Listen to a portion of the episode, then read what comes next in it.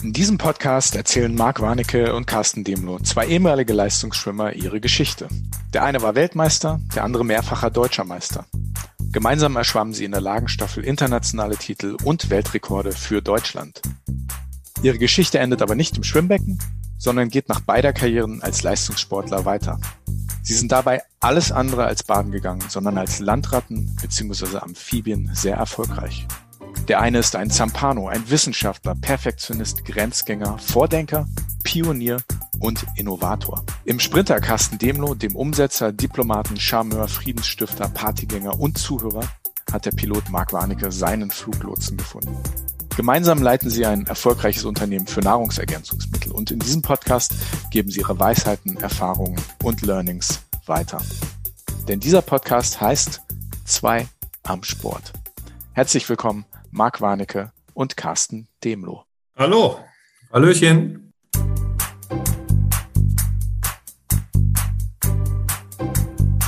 Zwei am Sport. Der Podcast mit Marc Warnecke und Carsten Demlo. Heute ist ja kalendarischer Frühlingsanfang endlich. Der Winter war lang und kalt. Wir wollen passend über das Thema Ernährung sprechen. Schließlich entledigen wir uns ja in den nächsten Tagen, Wochen, Monaten hoffentlich auch nach den schützenden Kleidungsschichten und spätestens dann auch den äh, überflüssigen Kilos, die wir uns im Winter angelegt haben, die schnell weg sollen. Und da sind wir dann auch schon beim Thema Ernährung. Wer selbst nicht abnehmen will und muss, jeder sollte seine Ernährung immer mal wieder auf den Prüfstand stellen. Schließlich ist das ja auch ein guter Weg, um Krankheiten zu vermeiden, oder? Frage ich mal den Arzt vorweg. Ja gut, das ist ja immer die Frage, was man möchte. Ne? Es gibt Menschen, die sind, Menschen, die sind zufrieden damit und sind Genussmenschen und sagen, ich will nichts verändern. Ich glaube, die Freiheit muss man den Menschen lassen. Wenn du allerdings hergehst und sagst, ich möchte bewusst und gesund ähm, leben und ähm, möchte vielleicht auch ein, ja, Krankheiten vermeiden, weil das kann man auch durch Ernährung, dann sollte man das auf den Prüfstand stellen, das stimmt. Aber nicht jemand, der es auf keinen Fall will. Warum? Man muss ja nicht jemand zwingen. Hm. Wie siehst du das, Carsten? Als Nichtarzt? Ja gut, die Frage ist ja mal so, Genuss, ähm, inwiefern, also wie sieht ein Genuss aus? Äh, was hat der Genuss für, für Auswirkungen? Also ich glaube, man kann ähm, genussvoll leben, genussvoll sich ernähren ähm, und dabei nicht allzu viel falsch machen. Ja, und ich glaube, so muss man es halt einfach sehen. So mache ich das auch. Für mich war das schon immer so, dass das Essen und ähm, ja, irgendwie Spaß machen muss. Also meine, ist nicht einfach nur dazu da, um sich in irgendeiner Art und Weise zu ernähren. Ja, und ähm, dazu gehört dann auch mal etwas, was vielleicht nicht ganz so super gesund ist, aber was mir in dem Moment halt eben tatsächlich ein. Äh, ich musste lachen. Entschuldigung, wenn ich ins Wort falle, aber. Ja, das ist ja nichts Neues, trinken. aber kannst ja gerne nochmal machen. Ja? Wenn man, wenn man, da hätte jetzt gefehlt, wenn man nicht besoffen ist, macht das Trinken keinen Spaß. Ne?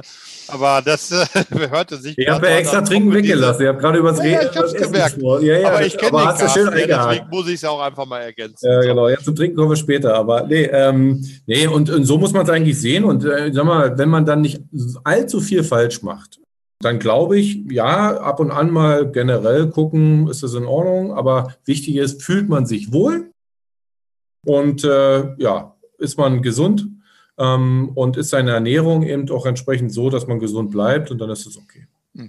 Ich glaube, viele unserer Hörer und Hörerinnen sind ja auch Sportler, sicher nicht alle Schwimmer, aber ihr wart Schwimmer und das ist ja auch eine unglaublich trainingsintensive Sportart, bei der man viele Kalorien verbrennt Hattet ihr denn neben eurem stressigen Alltag als Medizinstudent, als, als Arzt und du, Carsten, als Student, BWL-Studenten, auch als Auszubildender bei Otto, hat man da überhaupt die Möglichkeit, genug zu essen, um diesen Kalorienverbrauch auszugleichen? Muss man da andauernd essen? Wie war das bei euch, Carsten?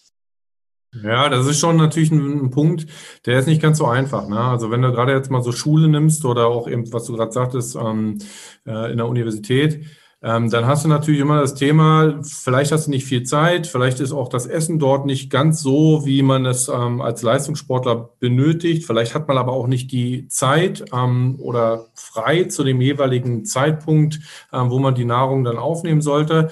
Sprich jetzt zum Mittags rum, ne, wo man sagt, jetzt ist aber wichtig, dass du halt ein gutes Mittag bekommst. Ähm, wie viele Stunden hast du noch bis zur nächsten Trainingseinheit? Ja, das ist ja auch so ein Thema. Manchmal rutschte das dann immer nach hinten, dann hat man vielleicht ähm, schnell was gegessen, hat eine Stunde später schon wieder Training, dann sitzt, liegt das Essen noch schwer im Magen, ist ja auch kontraproduktiv. Dann fängst du an, weniger zu essen, damit es nicht so im Magen rumrührt während des Trainings und, und, und. Also das ist schon eine Herausforderung, muss man ganz klar sagen. Und wenn du dann noch viel unterwegs bist, das heißt also von zu Hause zum Training früh morgens fährst, vom Training dann von mir aus in die Uni, ähm, dann dort den ganzen Tag bist, wieder zurück zum Training und dann abends wieder nach Hause, musst ja auch gucken, dass du einkaufst irgendwie, du musst was dabei haben, du musst vernünftig trinken und das ist schon eine Herausforderung und ähm, das muss man gut planen. Und wenn man es richtig machen will, muss man das gut planen, um nicht irgendwo in so ein Energiedefizit zu kommen. Und vor allem auch die richtige Verteilung ja, an Eiweißen, Kohlenhydraten, Fetten, was man halt alles braucht. Ja. Und ähm, insofern ist das eine Herausforderung, kann man machen, ähm, kann man auch alles äh, äh, gut machen, aber muss man eben entsprechend gut planen. Was hast du gemacht, Marc? Ich habe mich definitiv in meiner Karriere zu wenig damit beschäftigt, außer ganz am Ende, als ich äh, gemerkt habe, dass es ohne eine Optimierung auch an den Bausteinen, an dem Baustein Ernährung nicht funktioniert mit meinem Weltmeistertitel mit 35. Äh, vorher habe ich mir da wirklich wenig Kopf drum gemacht. Ich habe, als ich jung war, so viel trainiert, dass ähm, ich ein, äh, ich sag mal, so so so den, den Standard an Vitaminen und Nährstoffen und sowas, was man braucht, habe ich dann ähm, in relativ gesund gegessen. Und das Add-on an Kalorien, die ich verballert habe, die habe ich dann in allen möglichen Formen gegessen.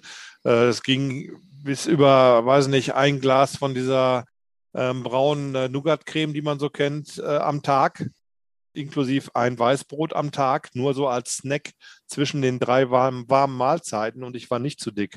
Aber ich bin dann auch 20 Kilometer teilweise geschwommen und habe Krafttraining gemacht noch. Und ähm, da war so viel Verbrauch da, dass das ähm, relativ egal war. Aber heute würde ich das tatsächlich anders machen. Und heute würde ich tatsächlich äh, in diesen, gerade in den Hochphasen substituieren, weil da ist ein, eine Nuss-Nougat-Schnitte nicht die optimale Ernährungsform. Aber das habe ich erst leider viel zu spät entdeckt. Das hat mich auch ein bisschen geärgert. War einer der größten Fehler meiner Karriere, dass ich das Thema Ernährung zu spät entdeckt hatte.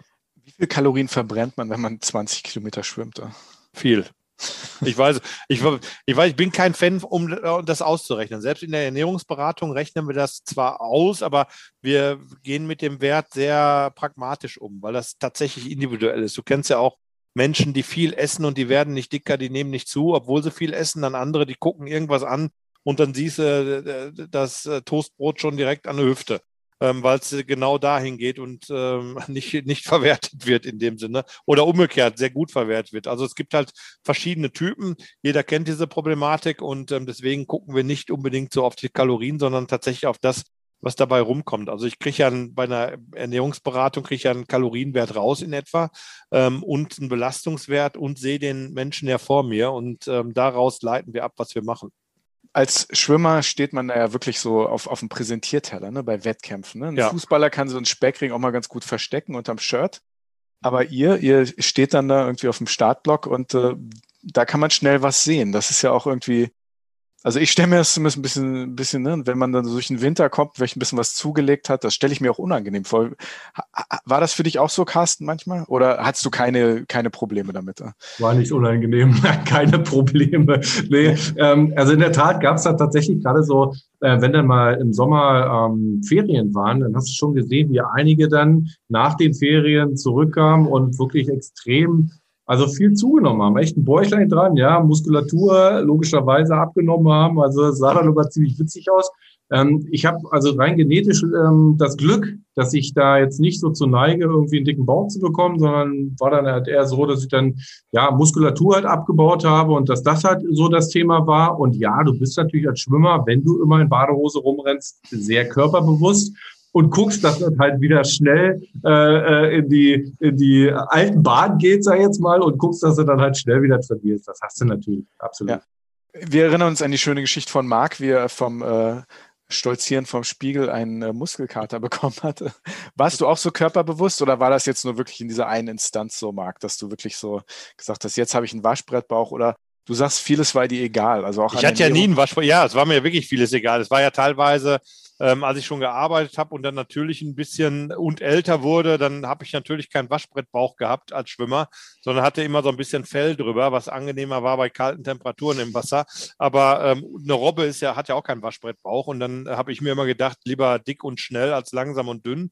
Und das war dann meine der, der Rechtfertigung komplett. Und ähm, äh, wie gesagt, da hatte ich mir da so keinen Kopf drum gemacht. Es war natürlich schon störend. Nur als ich dann hinterher, wenn er richtig aus dem Leim ging, nachdem ich aufgehört hatte und dann das Comeback gemacht hatte und da erste Mal mich mit dem Thema Ernährung wirklich, wirklich, also nicht nur Substitution mit Aminosäuren oder so, sondern wirklich das Thema Ernährung global gesehen habe und mich damit wirklich beschäftigt hat. Das hat, wie gesagt, hat mich einmal dann geärgert, dass ich es nicht vorher gemacht habe, weil da wäre viel drin gewesen noch, viel mehr an Möglichkeiten und ähm, ähm, auch was Regeneration angeht und so weiter.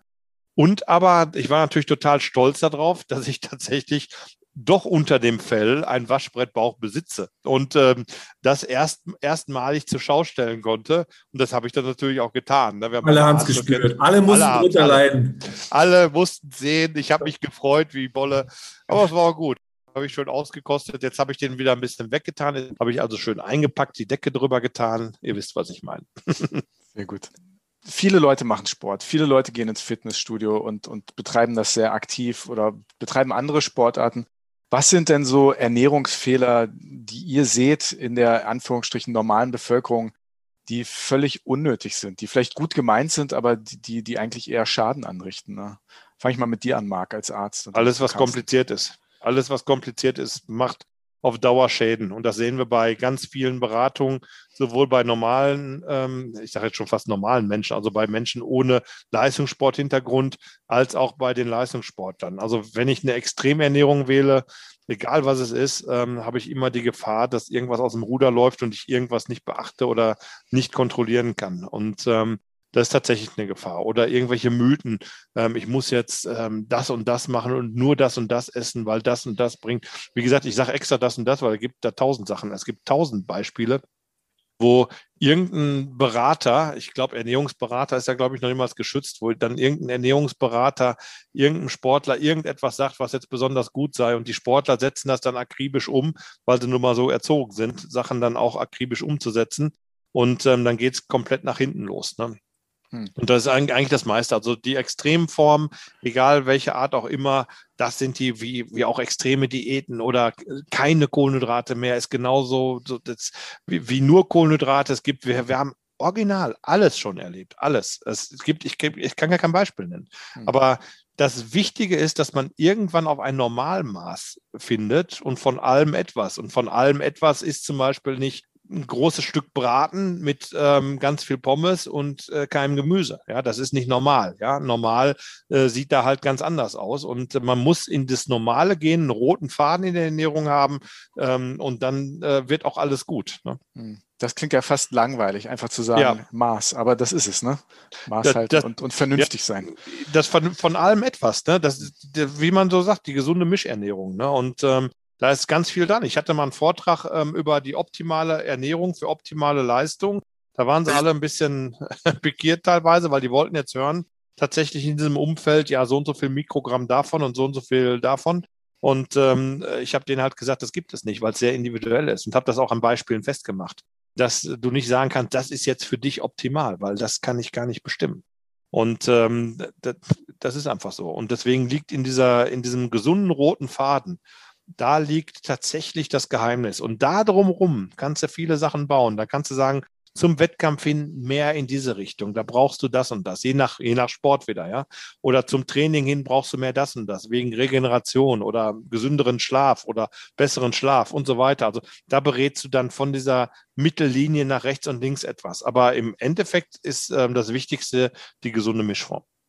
Carsten, wenn du mit Kunden redest, und ihr habt ja wirklich hochkarätige, High-Profile-Kunden, ob das in der Bundesliga ist oder andere deutsche Sportler auf, auf, auf internationalem Spitzenniveau, ist das schwer, mit denen manchmal Vernunft zu reden? Weil da ist ja sicher einiges am Werk, auch was äh, diäterische Neuheiten angeht und so weiter. Wie, wie, wie gehst du damit um, wenn du mit diesen Leuten redest? Also erstmal finde ich den Begriff ziemlich gut. High-Profile-Kunden finde ich gut. das hört sich echt professionell an. Es ist genau wie Marc gerade beschrieben hat. Ähm, diese Extreme machen das teilweise so ex extrem schwierig. Ja, ähm, eigentlich ist es echt so, dass ähm, wir alle oder die meisten doch ein gutes Gefühl dafür haben und eigentlich schon in sich wissen, wie das aussehen kann. Aber geleitet werden halt von vielen, vielen Extremen und Ausrichtungen, die von außen so äh, reingetragen werden. Und ähm, ja, und das macht es natürlich dann manchmal schon, also auf der einen Seite interessant, auch keine Frage, ja, wenn man sich da auch gut austauschen kann mit den Athleten und Athletinnen und äh, oder eben auch mit den Trainern und auch teilweise mit den Ernährungsberatern, äh, Experten, die mit den äh, Sportlern im Einzelnen dann vielleicht auch zusätzlich noch zusammenarbeiten. Und äh, aber es ist dann häufig schon so, dass wir da relativ zügig eine gute Ebene finden, ähm, weil wir halt ähm, tatsächlich auch so pragmatisch an das Thema rangehen. Ähm, und das verstehen dann diejenigen auch ganz gut. Ja, also wir verkomplizieren das Thema nicht. Wir versuchen nicht für irgendwelche Begrifflichkeiten neue Wörter zu finden. Ja, High Profile zum Beispiel. Ja, gut, das ist geil. Das, das hast du gut gemacht. Ich habe dir, also das, ich sag's ja, wenn es gut ist, sag ich's, wenn es nicht gut ist, sag ich's auch. Aber ähm, Nee, und äh, das ist, ich glaube, das ist genau das, ähm, was auch so gut ankommt. Jetzt muss man natürlich immer ein bisschen unterscheiden. Äh, wenn das ganze Thema in eine sehr medizinische Ebene geht, ähm, dann ziehe ich mich da auch raus, weil ich bin nicht der ausgebildete Mediziner und dann gehen wir das dann halt eben äh, weiter. Das ist ganz klar. Dann äh, kümmert sich der Markt dann beispielsweise darum.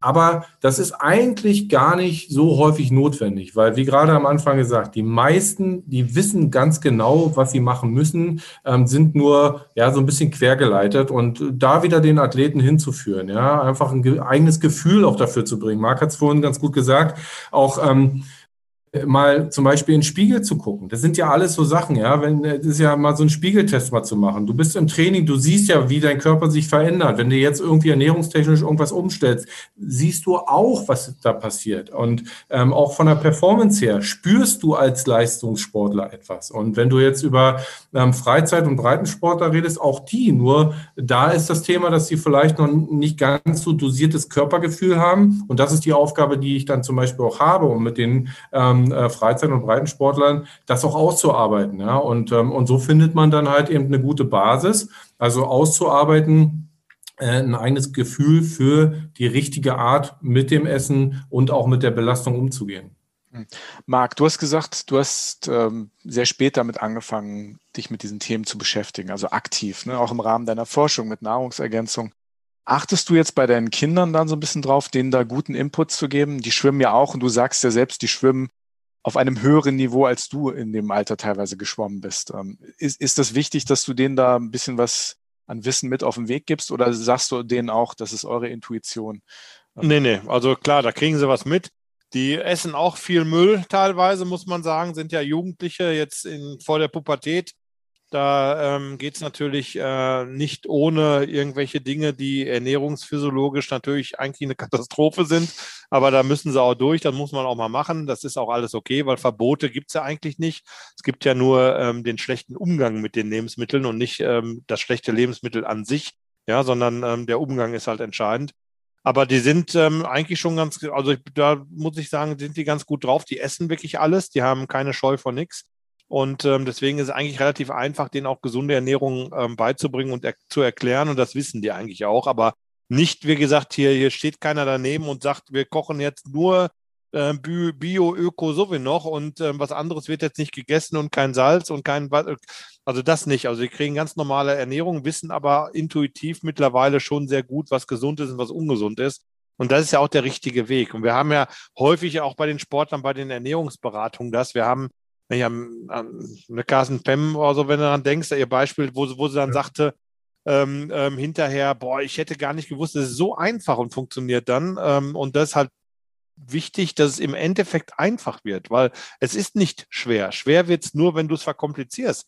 Viele verkomplizieren das, aber viele Berater verkomplizieren das, um natürlich auch eine Berechtigung zu haben, zu beraten. Wir beraten ja so, dass die Leute frei sind. Das heißt also, dass du, ähm, wenn du bei uns fertig bist, ähm, selbst einkaufen gehen kannst, alles machen kannst und äh, aber machen da keine große Wissenschaft raus, weil ich finde nicht, dass Ernährung und Essen eine große Wissenschaft sein soll, sondern ähm, es gibt natürlich ein paar Grundregeln, die musst du begreifen. Du musst wissen, was sind Kohlenhydrate, was sind Fette, meinetwegen, was sind Eiweiße und wo sind die drin. Aber das ist ja jetzt nicht so schwierig, wenn man es einmal erklärt. Und ähm, dann ähm, äh, kannst du damit gut umgehen, weil die Leute sind ja nicht dumm. Also, ähm, aber diese komplizierten Modelle sind halt häufig auch dafür da, glaube ich, um dem einen oder anderen irgendwie eine Überlebens, äh, äh, wie soll ich sagen, also eine, eine Aufgabe. Ja, eine Daseinsberechtigung zu geben, dann zu beraten, ja. Hm. Das klingt jetzt nicht nach dem erhobenen Zeigefinger, mit dem ihr durch die Welt läuft, um, Nein. um die Leute zu belehren. Ne? Nein. Klares Nein.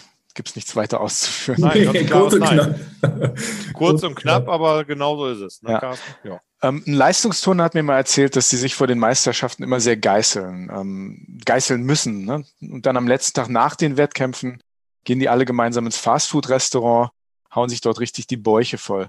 Gab es bei euch auch derartige Rituale, wenn ihr zusammen geschwommen seid oder wart ihr Disziplin? Ne? Haben wir schon drüber Nein, geredet. Schwimmer sind ja da anders. Also Schwimmer haben ja, die trainieren ja ganze Jahr so hart, die haben ja nicht ein Gewichtsproblem beim Wettkampf. Bei Ringern hast du das Gleiche übrigens. Ne? Ringer, ähm, ähm, die, die oder, oder Boxer, die in Gewichtsklassen sind und dann meistens eine Klasse drunter müssen, ähm, die haben natürlich das Problem, dass die das ganze Jahr über in Anführungsstrichen vermeintlich zu fett sind und dann nochmal irgendwo fünf Kilo oder drei wegmachen müssen. Ähm, das ist dann ganz andere, ja, das, das ist ja fast etabliert in diesen, in diesen Sportarten. Im Schwimmen gehst du als Schwimmer an den Start, ja. Also da, da guckst du zwar, wenn du irgendwann ähm, einen Bauch hast, wirst du doof angeguckt und das ist eher ein schlechtes Gefühl, aber es macht dich ja nicht unbedingt langsamer. Ne? Ich kenne sehr schnelle Robben, ja. Und ähm, mein nachfolgender Brustkollege hat ja auch immer Probleme mit seinem Bauchfell, weil er genetisch einfach kein Wa Waschbrettbauch hat, der Marco Koch, den wir auch betreuen. Und äh, dem musste man mal irgendwann klar machen, dass, äh, wie gesagt, eine Robbe auch sauschnell ist. Und der soll äh, sich da nicht so vom Kopf her so verrückt machen, weil er hat sich dann auch teilweise vom Kopf sehr, sehr verrückt gemacht. Ähm, und dann schickt er mir mal nach einem WM oder ich weiß ja, EM oder so, hat er gewonnen, schickt er mir ein Bild von all denen, die im Endlauf waren. Und da stand er in der Mitte.